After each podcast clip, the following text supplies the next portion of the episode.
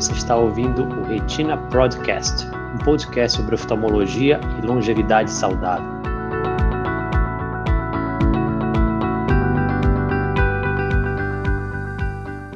Boa noite, sejam todos muito bem-vindos a mais uma live. Uh, é com muito prazer que a gente faz todas essas quartas-feiras, tenta trazer conhecimento, uh, informação gratuita para todos os pacientes que nos acompanham nessas, uh, nessas nossas jornadas de quartas-feiras quartas à noite. Uh, meu nome é Alexandre Rossi, sou médico oftalmologista, professor aqui na UFPA e um dos sócios da Retina Pro. Nosso intuito uh, ao longo dessas quartas-feiras é sempre trazer informação de qualidade, porque a gente acredita que pessoas bem informadas podem tomar decisões mais conscientes. Bom, recadinho de sempre, né? Então, se você não está inscrito no canal, se inscreva, ative o sininho lá para receber a notificação quando começar essas lives compartilhe esse conteúdo com outras pessoas que podem ter interesse nesse conteúdo, né, que nessa na, sobre o assunto saúde ocular, que uh, a gente vai tentar trazer conteúdo cada vez mais importante para vocês. Uh, então, só lembrando mais uma vez, né, pessoal, que uh, o intuito dessa live não é substituir em nenhum momento o seu médico, é a gente trazer maior informação, porque a gente acredita que você possa uh, ter mais informações para discutir, ou pelo menos para conversar melhor com seus médicos. Afinal, durante a consulta, existem muitas perguntas que às vezes você não consegue tirar ah, ao longo da consulta e que podem surgir depois, e que é o intuito justamente desse, desse conteúdo, é esclarecer ou lançar luz sobre essas dúvidas que aparecem. Hoje a gente vai falar sobre uma a, a live, é uma live muito, muito bacana, Hoje a gente vai falar sobre anestesia para procedimentos oculares, né? Então a gente vai poder entender como é que é feita a anestesia, quais os, os tipos de anestesia que, pra, que podem ser feitas, né? Anestesias com colírio ou anestesia sem colírio, que se utiliza para cirurgia de catarata, anestesias com bloqueio. E aí, para isso, a gente vai uh, chamar aqui um meu grande amigo, Dr. Fábio Leite, também, que uh, trabalha com a gente lá na Retina Pro. Bem-vindo, Fábio, boa noite. Boa noite, boa noite, meu amigo Alexandre. Boa noite, senhoras e senhores que estão assistindo a nossa live. Um prazer estar aqui com vocês de novo do Retina Pro. Muita satisfação em estar aqui esclarecendo a, a população, podendo tirar as dúvidas e participar desse momento aqui extremamente construtivo. Legal. Então, Fábio, aqui a, a, a intenção da live é ser realmente um, um bate-papo, a, a, coisa que é uma coisa uh, bem informal, com um conteúdo bem, bem uh, voltado para o paciente, porque a gente percebe que existe muita gente fazendo conteúdo, principalmente médico na internet, mas tem pouca gente fazendo conteúdo sério de qualidade para paciente, né? Então, uh, eu vou começar lá já de início, uh, a gente conceituando anestesia, né?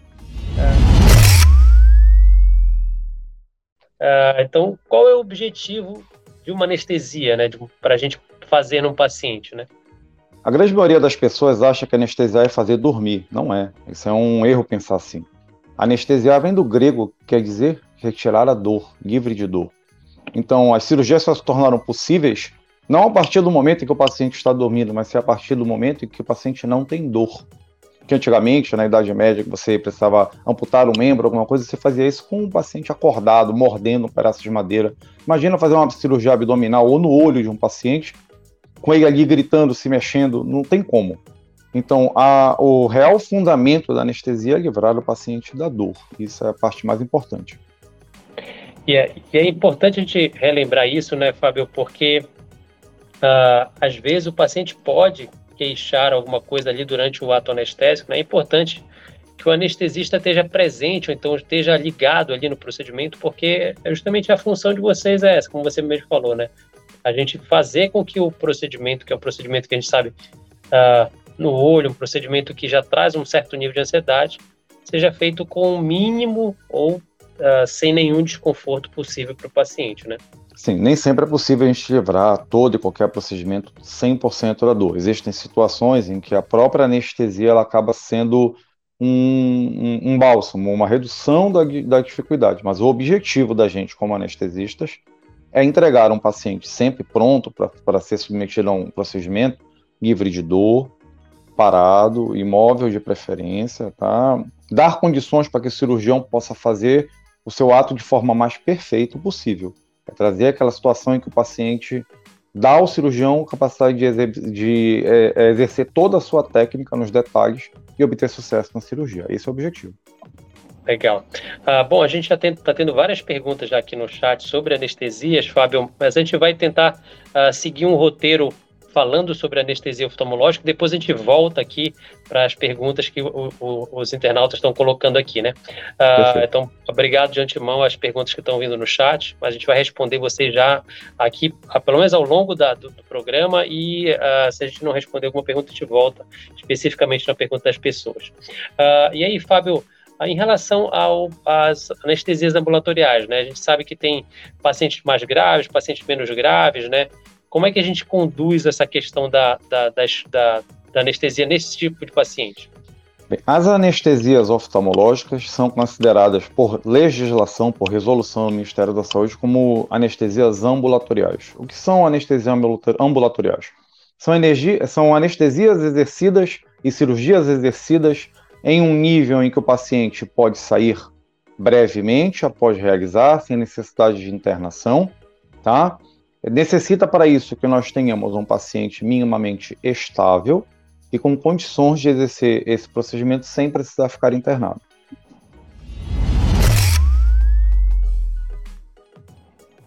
Legal. E, e, e Fábio, assim, uh, é uma dúvida que sempre uh, surge, e às vezes o paciente, ah, né, só uma, é uma, só uma cirurgia no olho, preciso levar acompanhante? Ah, não, não vou levar, então estou sem acompanhante, como é que eu consigo uh, me portar em relação à questão da, do acompanhante? Uma das exigências para que toda cirurgia ambulatorial seja executada é a presença de um acompanhante maior de idade, esclarecido e com condições de ajudar e receber orientações. Tá? Porque esse paciente que vai sair, apesar de ele estar estável e consciente, ele precisa de um acompanhante. Alguns saem com algum resquício de sedação, alguma coisa assim, e é obrigatório. Ah, mas eu não vou sedar. Mas, poxa, você vai fazer uma cirurgia em um olho.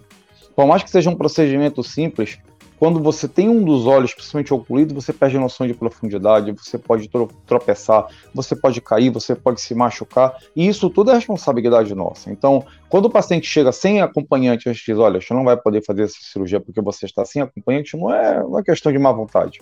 É porque esse paciente ele necessita de alguém maior de idade, consciente, orientado que possa ajudá-lo.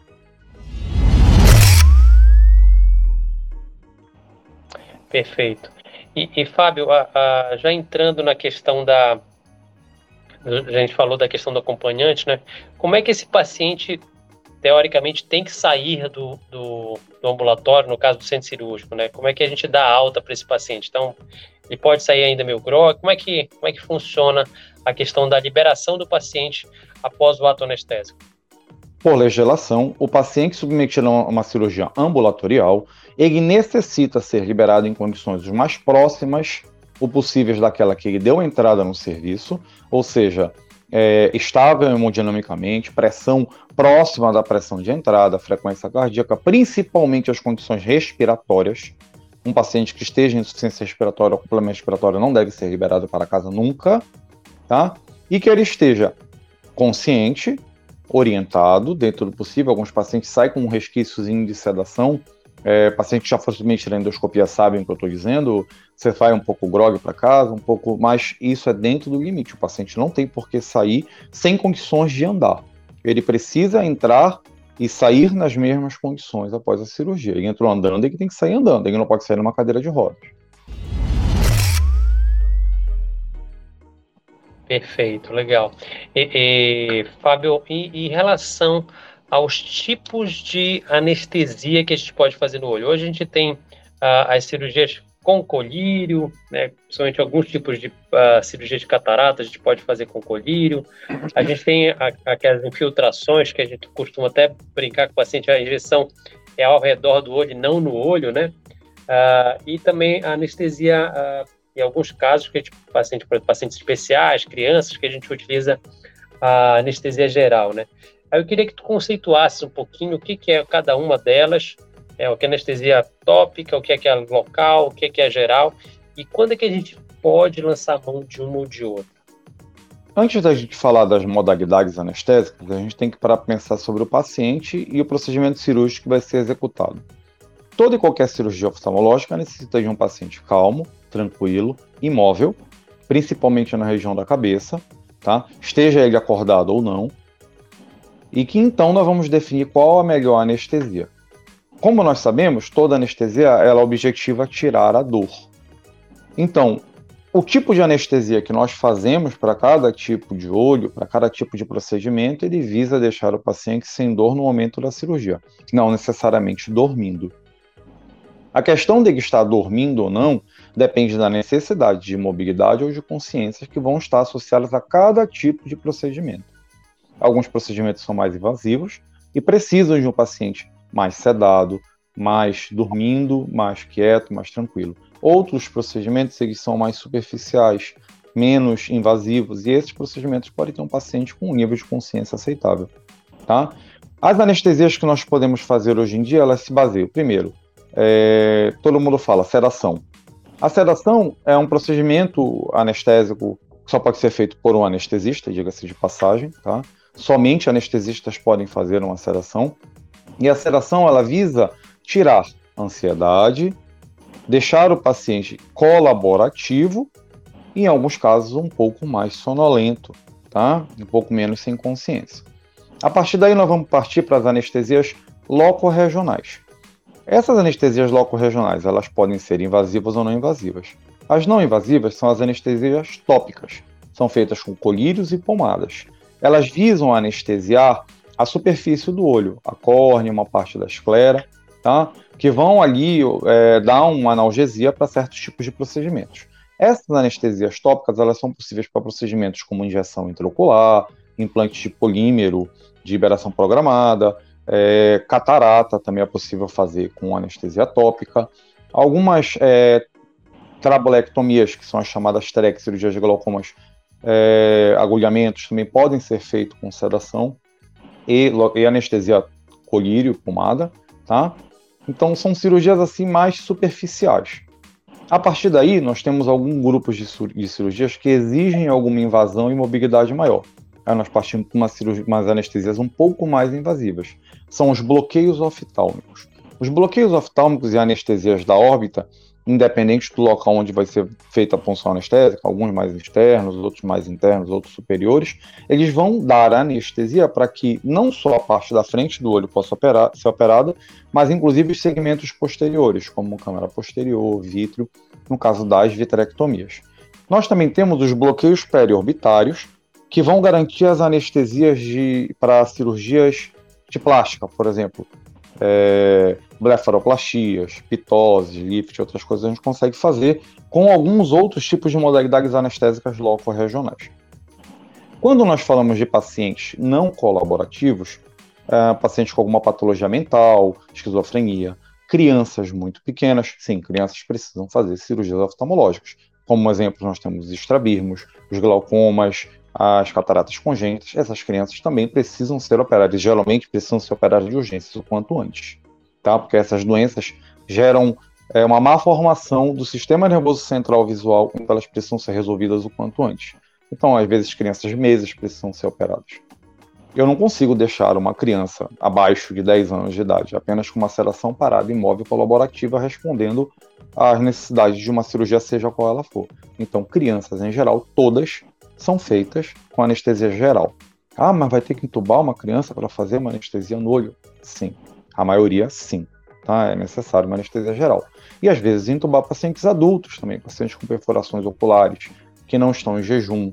E esses pacientes eles precisam provavelmente de uma anestesia geral, onde eu posso proteger uma via aérea e assim fazer uma anestesia segura para o paciente, que é uma das coisas mais importantes. Legal, interessante, então, Fábio. Então, basicamente, a gente pode separar dois grupos de grandes de anestesia, né? Anestesias da superfície ocular, como você mesmo falou, né? Que, que teoricamente são cirurgias é, que não penetram tanto no olho, né? Cirurgias de pterígio, cirurgia, alguns tipos de cirurgias de glaucoma, ah, alguns pacientes de catarata também podem fazer com essa anestesia que não tem nenhum tipo de agulha, vamos dizer assim, né? Se é só colírio ou então gel. E as Pequenas incisões, né? Tem... Exatamente, não tem as incisões.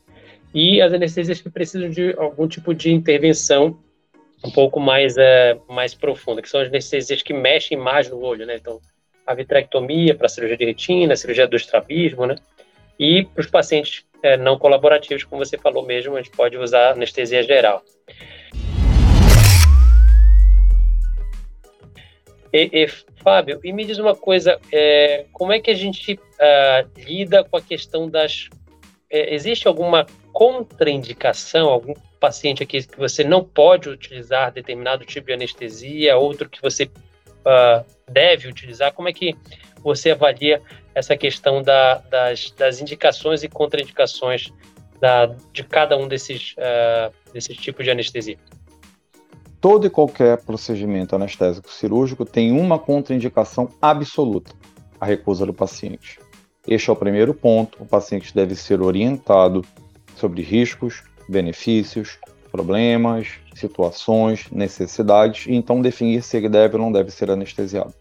Passando essa contraindicação absoluta, a grande maioria das outras são relativas e elas estão ligadas diretamente a uma questão de risco-benefício.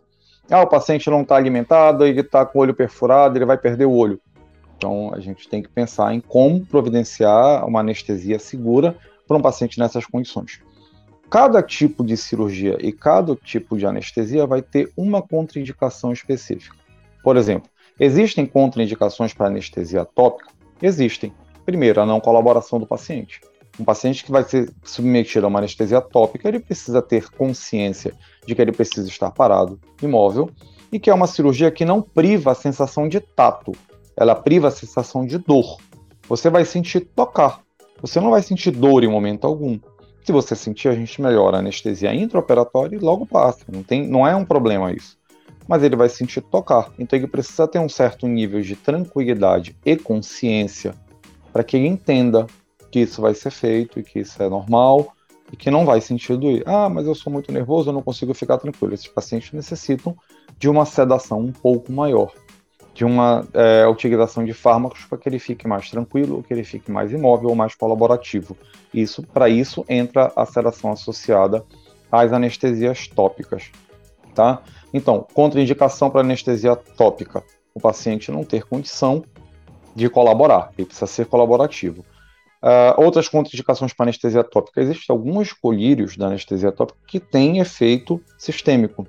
Vou dar um exemplo. A fenilefrina é um colírio utilizado para dilatação pupilar. Ele pode causar bloqueio atrioventricular, ele pode causar uma série de, de outras, até infarto agudo do miocárdio. Então, ele tem que ser usado com critério por pessoas orientadas. Precisa ter sempre um médico próximo para estar acompanhando e estar olhando. Tá? Mas é uma contraindicação relativa. Ah, eu já tive infarto, não posso fazer uso desse colírio? Pode só deve ser feito, monitorizado e acompanhado, tá? Porque a maioria dessas intercorrências, quando acontece, você pode intervir e resolver, tá? É, voltando às contraindicações. Contraindicação de sedação. Quando é que eu não posso sedar um paciente? Pacientes instáveis, pacientes com doenças das vias aéreas superiores, porque quando eu sedar ele perde a capacidade, o reflexo imediato de tossir ou de deglutir, então as secreções vão se acumulando na via aérea e ele pode ter algum sinal de obstrução respiratória durante a cirurgia. Então, infecção, ah, gripei, posso operar? Você vai sedar? Então, não é de bom tom que você faça cirurgia, menos que seja urgência. Ah, e nesses casos a gente deve até considerar se é melhor não fazer geral. Mas é, dá para fazer anestesia nesse momento? Não é de bom agrado. Até porque nós falamos de cirurgias oftalmológicas, são cirurgias eletivas. Elas não são urgências na grande maioria. Existem as urgências? Existem. Como perfuração ocular como descolamento de retina em grande, em, de grande tamanho. Mas, assim, a maioria são eletivas. São cirurgias que podem ser programadas, podem ser remarcadas. Então, paciente com infecção aérea superior deve ser remarcado. Ah, o paciente tem DPOC, doença pulmonar obstrutiva crônica, muito comum em pacientes tabagistas. Uh, esse paciente ele não tolera ficar deitado. Então, se ele não tolera ficar deitado, ele não vai conseguir tolerar uma cirurgia oftalmológica. Ele precisa ser avaliado e determinado qual anestesia mais segura para ele. Geralmente é a geral também, tá? Não, paciente que tem insuficiência cardíaca congestiva, ele também não tolera ficar deitado muito tempo. Então tem que ser considerado se ele pode ou não ficar somente sedado deitado, tá? É, então essas são condições é, do organismo que levam a considerar se, se dá ou não dá para fazer sedação.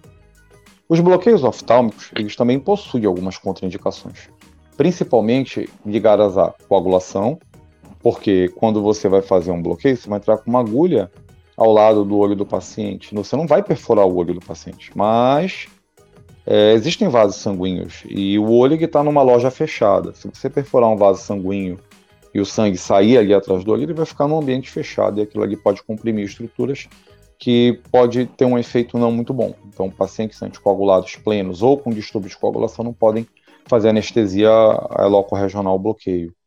Tá? É, existem outras questões, como a formação da órbita. É, quando o olho é muito para dentro da, da órbita, que é o que a gente chama de é, index finger, que é um, um medidor de propulsão, é, protusão do olho ou não, é, quando ele é muito interno dentro da órbita, é arriscado fazer um bloqueio se você for um anestesista não muito bem treinado. Então, é, isso tudo precisa ser levado em consideração. Tá? É, anestesia geral também possui as suas contraindicações. É, intubação difícil, por exemplo, não é que seja uma contraindicação absoluta, mas se o paciente tem uma intubação difícil está com o olho perfurado, eu não vou querer intubar ele, porque eu vou fazer esforços que podem fazer com que a pressão intraocular aumente e esse paciente possa acabar perdendo o olho antes de sequer ter sido operado. Então, são considerações que a gente deve sempre avaliar e determinar para cada um dos seus pacientes.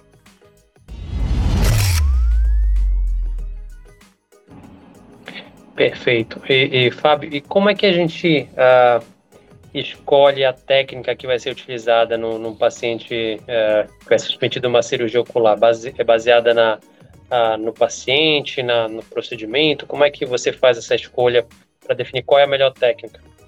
São três grandes pilares que nós nos apoiamos para determinar cada procedimento anestésico em cada paciente. Primeiro, qual cirurgia vai ser executada? Se ela é invasiva ou se não é, o nível de dor, o nível de mobilidade que eu preciso ter desse paciente, o nível de colaboração, tá? Isso é, é uma das coisas que leva a gente a determinar que tipo de anestesia a gente vai fazer. Só que além das anestesia, da, da determinação através do procedimento cirúrgico, nós também precisamos levar em consideração, é, além, do, além do, da determinação do tipo de paciente, é, precisamos também determinar o tempo cirúrgico. Ah, a cirurgia vai durar 5 horas. Eu consigo fazer isso só com um bloqueio loco regional? Até consigo. Mas é o melhor para o paciente passar 5 horas ali sendo sedado com via aérea desprotegida e com anestesia local? Não, a gente tem que pensar muito nessa questão do tempo cirúrgico. Tá?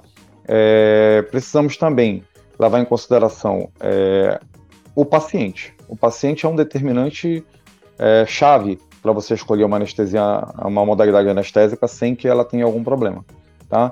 Então você vai avaliar se o paciente tem nível de consciência, se ele é colaborativo, se ele está estável hemodinamicamente, ou seja, se a pressão está normal, se o coração está normal, se a respiração está normal, tá?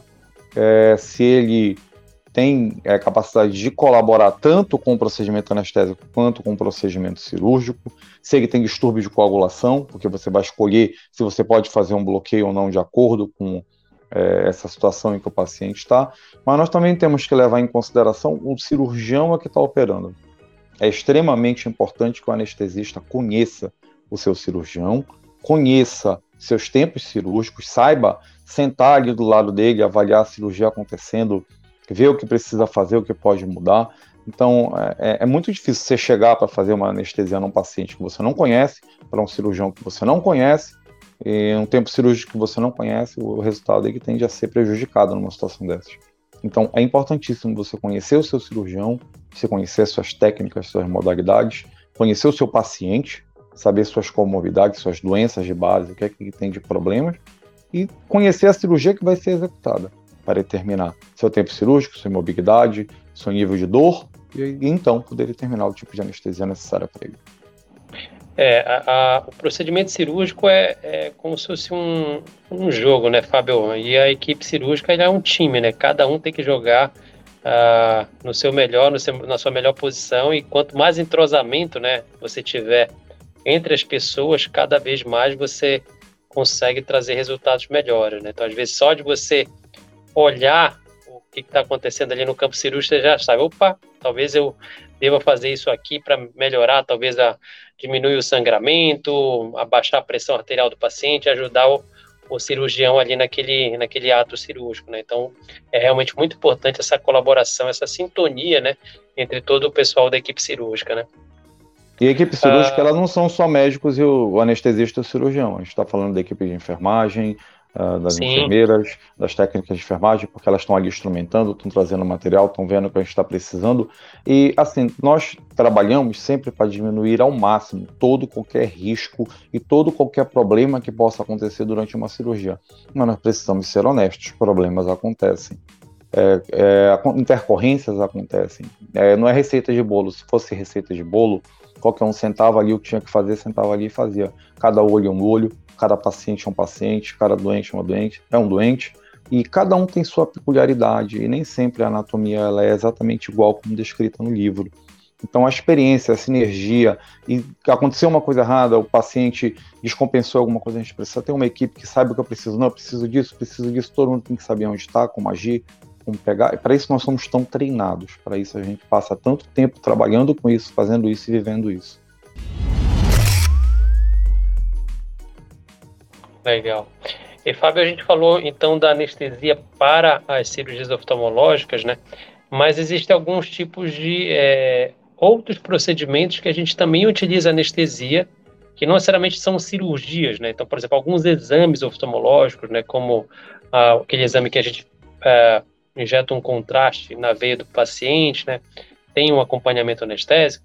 Existem casos, por exemplo, de crianças que você precisa fazer uma sedação para examinar uma criança, às vezes é um bebê que não colabora muito bem, ou que você tem que examinar muito bem, aí você precisa fazer uma sedação. Aí eu queria que tu falasse um pouquinho sobre esses outros procedimentos uh, relacionados à oftalmologia em que o anestesista pode ajudar.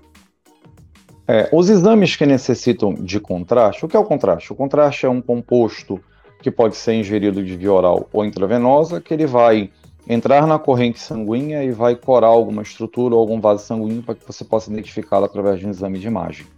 Seja qualquer exame de imagem que você vá fazer contrastado, tomografia, ressonância, angiofluorescenografia, qualquer um desses exames que você for fazer, provavelmente você vai ter que fazer a administração de um contraste. Esse contraste vai, de alguma forma, corar estruturas do órgão ou dos vasos sanguíneos para que você possa, através de um exame de imagem, observar eles e diagnosticar doenças. Um exemplo muito comum de exame que nós costumamos fazer é a angiofluorescenografia. Nós fazemos inclusive no Retina Pro, tá? em que nós fazemos é, um corante é, que é uma fluoresceína a 20%, nós fazemos ele intravascular e ele vai corar as estruturas vasculares da retina, os vasos que estão no fundo da retina, diagnosticando inúmeras doenças, diabetes, toxoplasmose, entre outras, alterações de degeneração ou de problemas de retina que necessitam desse exame todo e qualquer exame que você faça de administração de um contraste, ele obrigatoriamente deve ser acompanhado por um médico. E as convenções brasileiras dizem que os médicos mais habilitados para acompanhar esse tipo de situações e tratar as intercorrências que podem ocorrer através do uso desse contraste são os anestesistas. Então, comumente, toda vez que você for fazer um exame contrastado, seja ele na oftalmologia ou não, provavelmente você vai ser acompanhado por um anestesista. Existem alguns pacientes que, como eu falei antes, não têm uma capacidade de colaboração. Então, às vezes você precisa fazer um exame de fundo de olho para avaliar as estruturas intraoculares de um paciente. Esse paciente ele tem uma esquizofrenia, ou ele tem ah, uma paralisia cerebral. Só porque ele tem um problema mental quer dizer que ele não pode ter seu olho corretamente avaliado, devidamente diagnosticado e tratado? Claro que não. Ele tem direito a enxergar, seja lá qual for o nível de comunicação ou consciência dele ou não. Isso faz de nós humanos, né? Então, esse paciente ele, ele depende e necessita das mesmas atenções que nós, que nós possamos dar para eles. Esses pacientes não conseguem ser avaliados em consultório. Então, eles necessitam de alguma utilização de modalidades anestésicas, seja para torná-lo mais colaborativo, ou seja para deixá-lo parado, para que ele possa, então, ser devidamente examinado. Crianças muito pequenas costumam fazer esses exames também sob sedação. Tá? Então, crianças que não entendem, pacientes com algum distúrbio mental, ou algum problema, e às vezes pacientes hipernervosos que não conseguem ver um médico, como síndrome de jaleco branco e outras coisas, pacientes muito que têm sensibilidade ocular muito elevada, eles acabam tendo um exame prejudicado. Então, esses pacientes necessitam de uma intervenção. Essa intervenção ela pode ser através de sedativos, para que fiquem apenas tranquilos, mas em alguns casos chegam a ser com anestesia geral, como as crianças seja uma anestesia geral inalatória, às vezes pode até ser um com medicamento na veia.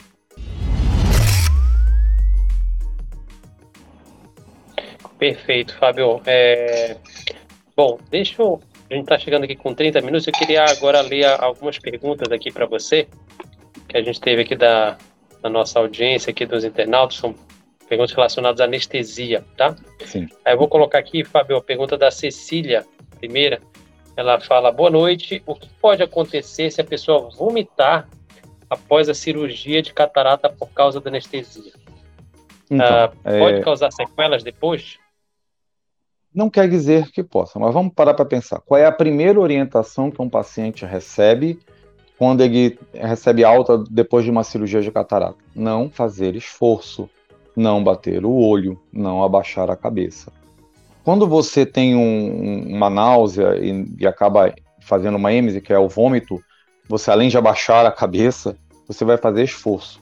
O esforço em si, quando ele é exercido, ele pode aumentar a pressão de dentro do olho, tá? Seja por maior fluxo de sangue para a cabeça, isso pode levar a um aumento, um aumento da pressão intraocular. Isso não quer dizer que todo mundo que vomite vá ter é, problemas na cirurgia ou no pós-operatório da cirurgia de oftalmologia principalmente de catarata.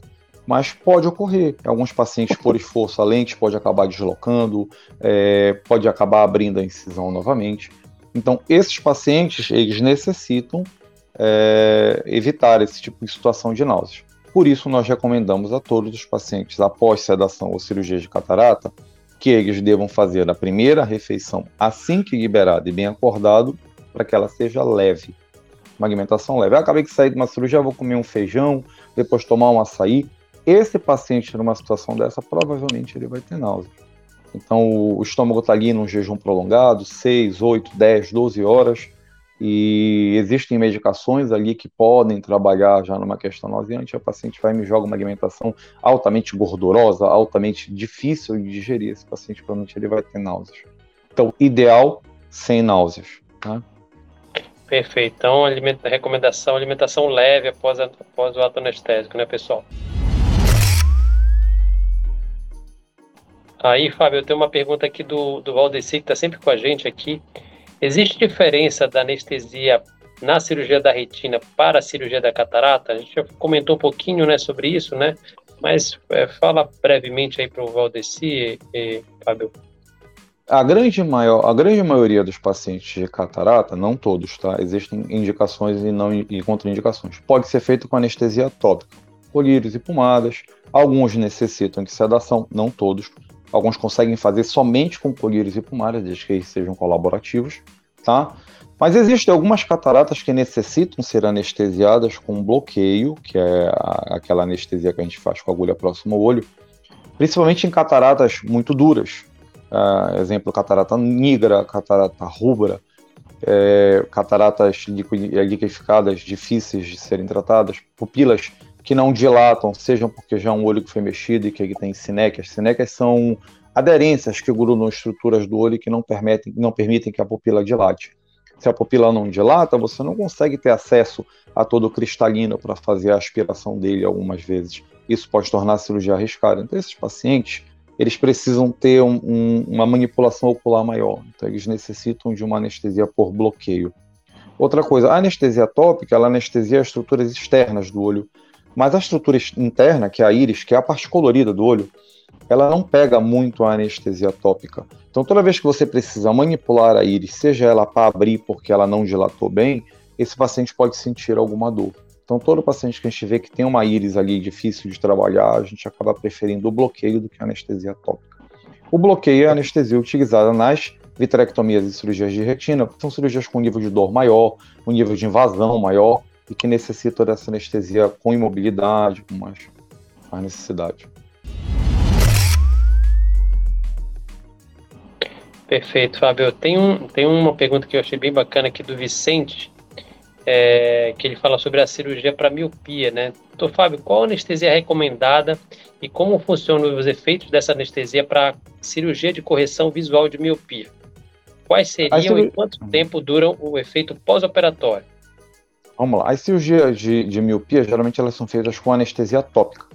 É, eu, existe um, um problema no, nos planos de saúde, ou na própria legislação ainda que isso não foi devidamente, devidamente vista, e as anestesias, as cirurgias refrativas, que é como nós chamamos as, as anestesias para miopia, elas não têm a exigência de um anestesista. mas elas são feitas geralmente com colírios e pomadas, tá? É, tem as duas que a gente faz, que é a LASIK, né? E, que é a técnica mais comum hoje em dia feita a laser. E você faz basicamente uma planação da córnea. E a córnea é o órgão mais enervado do nosso corpo. Então, uma córnea devidamente raspada, digamos assim, ela vai doer. As anestesias tópicas, elas garantem uma anestesia até algo em torno de 40 minutos, uma hora, é, no máximo, isso já estourando após a, a sua administração. Após isso, o paciente pode sim ter algum desconforto. Nós tratamos isso, aliás, nós não. É, os oftalmologistas costumam tratar isso utilizando lentes terapêuticas que diminuem a exposição dos receptores nervosos que tem na córnea. É, analgésicos leves, não precisam ser analgésicos potentes, são suficientes para tratar a dor pós-operatória. Mas toda a, a, maioria, né, 90% das, das cirurgias refletivas são feitas com colírios e pomadas.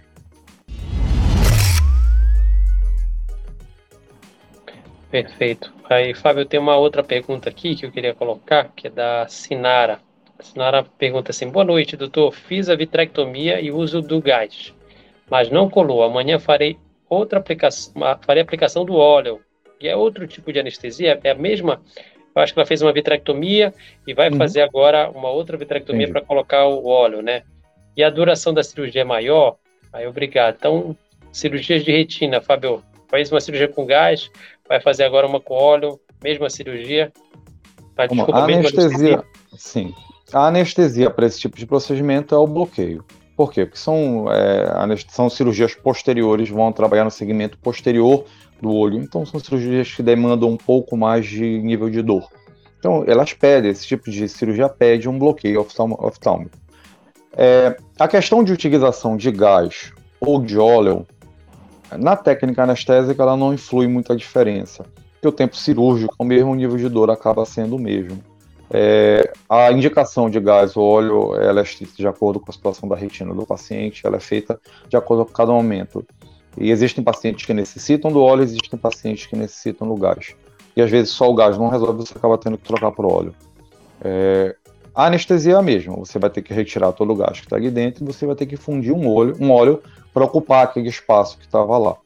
Só que para você ter acesso, você precisa entrar com trocáteres. Trocáteres são vias de acesso, são como cânulas que você precisa utilizar para poder entrar no segmento do olho. Isso tem um nível de dor relativo alto. Tá? Então é necessário fazer um bloqueio oftálmico. A duração dessas, dessas cirurgias elas podem ser extremamente variadas, porque ao tirar o gás pode ter algum novo descolamento, pode ter algum sangramento, e aí você precisa intervir. Então a gente sempre trabalha com a pior dos cenários. Chora, ah, vou só trocar o gás pelo óleo. Tá, pode acontecer alguma intercorrência na mudança? Pode. Então a gente vai fazer uma anestesia suficiente para tal. Eu não tenho como dizer que uma cirurgia dessa ela pode durar apenas 30 minutos. Se você só vai trocar o meio e se a retina estiver colada estiver tudo certinho, você só está só tá trocando ali o meio condutor, o meio que vai estar tá ali preenchendo. Mas às vezes, quando você te troca um meio e outro, você tem um descolamento, você tem alguma coisa que tem que tratar. Então a cirurgia ela pode durar 3 horas, 4 horas, como pode durar apenas 30 minutos. Então a gente trabalha como se todas fossem durar 4, 5 horas, para que o paciente não tenha dor, para que ele não tenha desconforto, para que ele não tenha problema intraoperatório.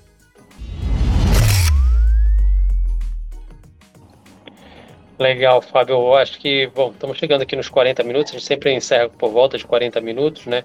Então, eu queria te agradecer, foi realmente uma, uma aula sobre anestesia para procedimentos oculares, né? Só lembrando, né, aos nossos internautas que a gente já teve uma live aqui com o Fábio sobre é, cuidados pré-operatórios para cirurgia ocular, que também foi muito bacana. Então, se você vai fazer alguma cirurgia uh, ocular, assista essa live sobre cuidados pré-operatórios, que é bem bacana. E aí eu queria, Fábio, eu te pedir uh, as tuas recomendações finais, né, as tuas orientações finais para os pacientes é, que vão fazer uma cirurgia oftalmológica ou fizeram uma cirurgia oftalmológica? É, como é que a gente orienta ali o paciente ah, no final ou, até mesmo um pouquinho antes da, da, da cirurgia ocular? Antes de operar, a gente precisa primeiro garantir que você está em condições de operar. Então, se você vai operar e é um procedimento que não é urgência, ter noção de que você, se você tem condições de operar, tem alguma doença ali, uma infecção de via aérea, alguma coisa, está usando um anticoagulante, tem algum problema cardíaco, se você tiver algum problema cardíaco ou estiver usando um anticoagulante, é de bom tom e é de bom agrado que você procure um cardiologista antes, Tá? Isso tudo geralmente a gente faz, a gente tem esses cuidados. É, não minta para o seu anestesista. Por favor, a gente vê muito isso. Ah, comeu? Não, não, não comi nada. Chega lá, comeu. É, ah, não usei nenhum remédio. E antes que sair, tomou um, um, um ansiolítico.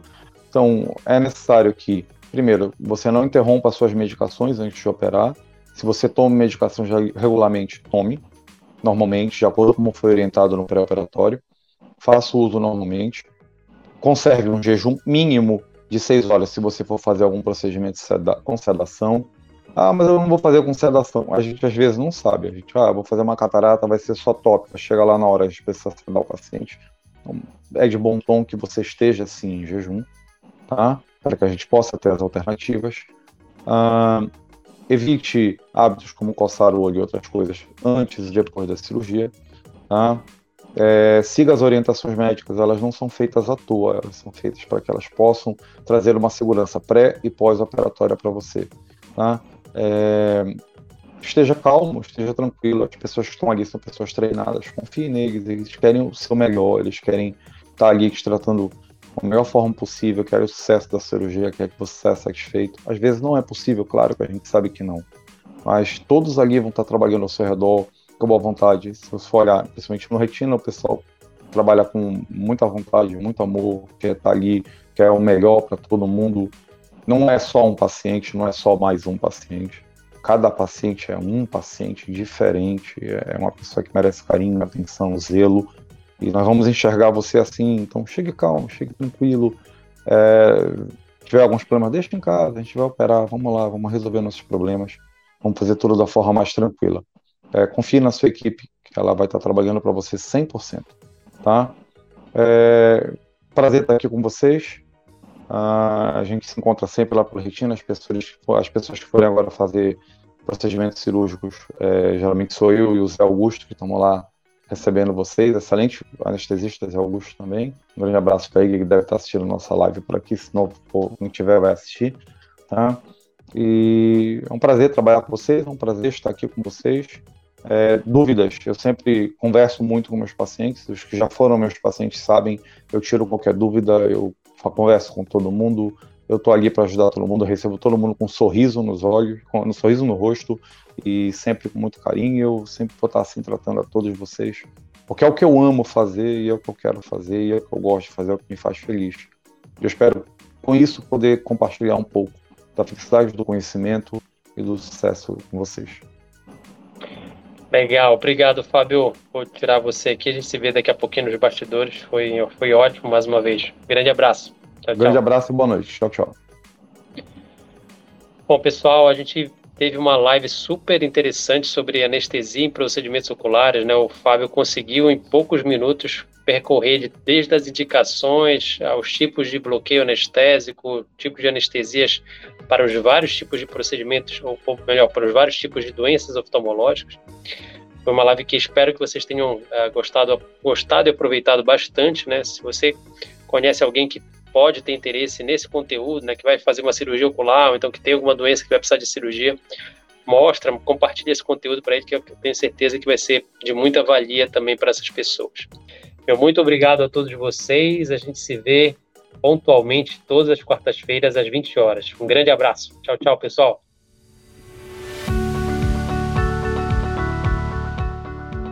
Esse foi o Retina Podcast. Os áudios deste podcast têm origem nas lives que gravamos no YouTube. Para ter acesso ao vídeo, acesse o link na descrição. Para participar e enviar suas perguntas, assista nossas lives toda quarta-feira às 20 horas. Até o próximo episódio.